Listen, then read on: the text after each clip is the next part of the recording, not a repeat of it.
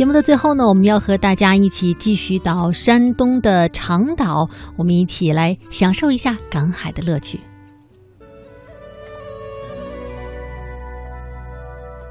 当您身临长岛望夫礁景区，会为其景色所迷恋，到处是奇形怪状、美丽的礁石，各种树木和辽阔的大海，都会让您感受到大自然的亲切与魅力。海滩东首有一礁石，称为龙头礁，其旁边有一龙头福泉。关于这龙头福泉，还流传一段唐太宗东征途中的故事。传说唐太宗东征路过长岛，在此驻营，但岛荒水贫，军士们吃水成了难题。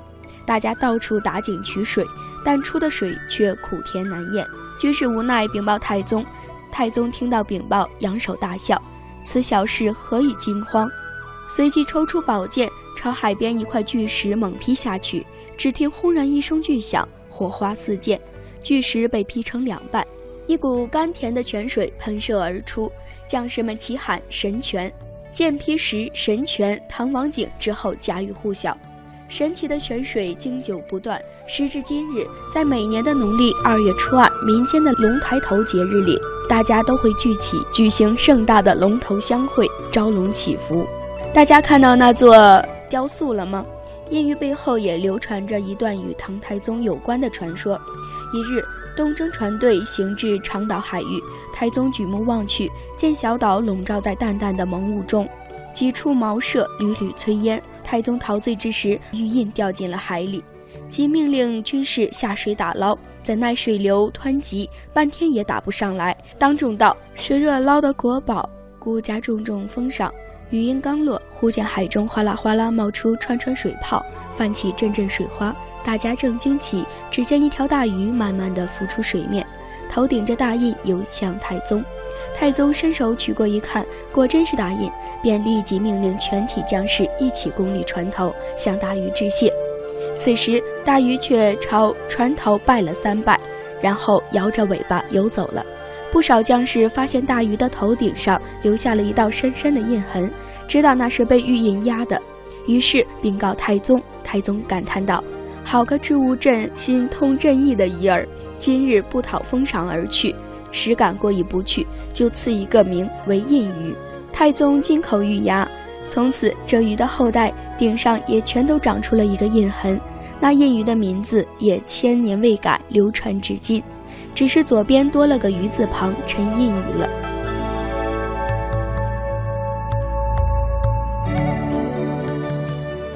二零零五年，长岛被评为国家地质公园，这是全国唯一的一个海岛型国家地质公园。长岛地质博物馆就在望夫礁景区里。地质博物馆建于二零零七年十二月。博物馆内通过感应图书、多媒体形象演示、电子沙盘、录像放映，展示标本、图片和大量实物，向广大游客展示长岛九丈崖月牙湾国家地质公园漫长而复杂的地质演变历程，直观生动地展示黄渤海交汇处周边的地质地貌和历史变迁。为开展地质科普游、海洋文化游创造有利条件，让游人真正认识人类、资源、环境与发展的辩证关系。大家在领略长岛纷繁奇特的地质地貌景观和自然资源的同时，还可以在长岛地质博物馆中尽览长岛地质奥秘。咱们长岛在这个位置。对对对，位于渤海和黄海，对不？这个位置，对这个位置。是不是是不是那个？山东半岛和辽东半岛之间嘛。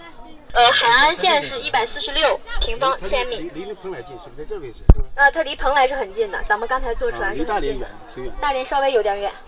看一下这边，这这个呢是国门奥运丰碑。那这个国门奥运丰碑呢，主要建的大家看一下这边啊，这边呢是按照金牌的形状建成的。因为在咱中国第二十八届雅典奥运会的时候，咱中国的奥运健儿呢获得了三十二枚金牌，而长岛它正好是三十二个岛屿组成的，所以说这上面它是按照金牌的形状建成，上面呢是岛屿的名字，下面呢是拿得金牌的冠军的名字啊。然后大家看一下这个中国版图上面。跟大家讲过，在我们这个渤海湾这个地方呢，长岛的地理位置是非常特殊的，它占有重要的这个军事要塞。对，那我们再看一下这边，然后现在我们是在南长山岛的最北端，中间这一块就是连接的蓝海大坝。那整个所有的岛屿里面，只有这两个岛屿是可以通车的。那南长山岛是长岛的政治、经济、文化中心，也是最大的一个岛屿。第二大岛就是北长山岛。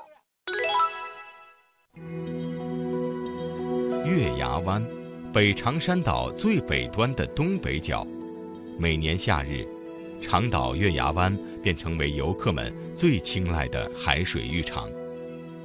长岛月牙湾是长岛景点当中别具一格的自然海滩景观，整个海滩呈月牙状。长岛月牙湾最主要看点有月牙海滩、海豹院。至于其他的景点，如张建横渡渤海海峡图片展馆、苏东坡塑像、抗击非典纪念碑及国家领导人题词纪念碑和全国十三次海岛联席会议纪念碑等，均无更多吸引人耳目的独特之处。关于长岛的月牙湾，还有一个非常美丽的传说。相传很久很久以前，月亮上的嫦娥孤独难耐，常常趁着夜色朦胧之际到人间游玩。这一天，嫦娥闲来无事，便约织女下凡，想寻一处人间仙境嬉戏一番。当他们来到蓬莱的时候，站在陡峭的山崖向北望去，只见大大小小的岛屿啊，像一串串珍珠一样洒在大海上。在一片海湾处呢，海水闪着晶莹的光芒。其形状就像半圆的月亮镶嵌在海滩上，艳阳高照，晶莹的海水清澈透明，水中的一切历历在目。二人不顾一切，便除去衣衫，在海里游来游去，像两条鱼儿一样自由自在。等二人玩兴已退，这才想起要返回天上。二人急急忙忙穿好衣衫。走不多远，只见一位老者光着上身躺在一块礁石上酣睡，黝黑的皮肤上满是汗珠，肩膀上一道道勒痕清晰可见。这是一位劳累的樵夫，常年的辛苦使他变得瘦骨嶙峋。看到这种景象，仙娥仙子便动了恻隐之心。她慢慢地摘下自己的宝石手链，轻轻地放在老人的身边。等他们刚刚离开海，只见手链上的宝石动了起来。而且迅速的由一颗变成了两颗，由两颗变成了四颗。不多时，整个海滩上便铺满了一层厚厚的宝石。从此以后，这里的人们便过上了富足的生活。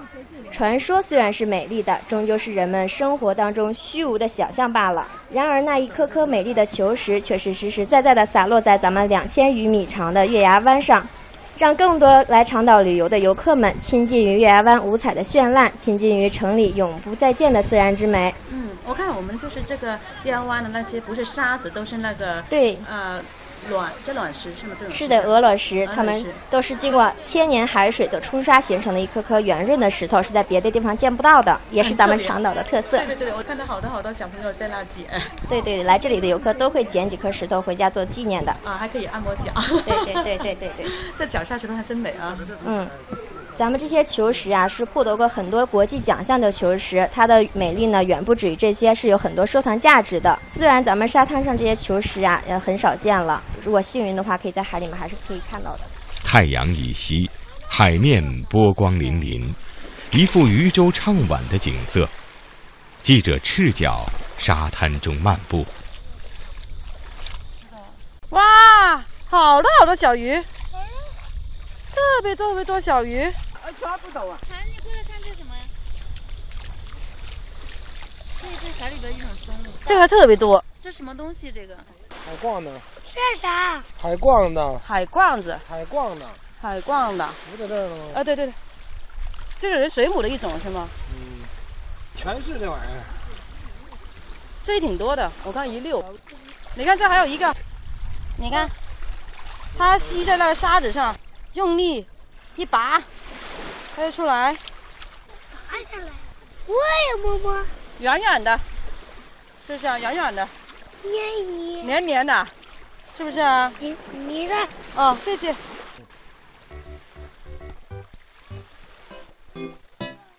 玩的尽兴，天色不早了，记者留宿在长岛。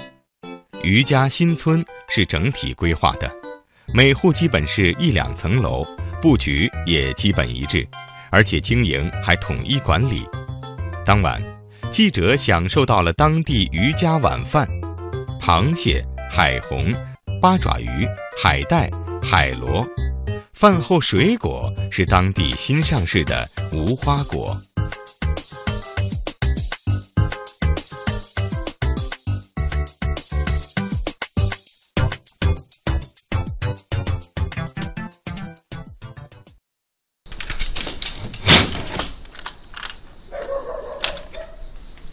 记者更喜欢夜幕下安逸的长岛，黑暗的小巷显得家里的灯火更暖，街头巷尾几乎没有路灯。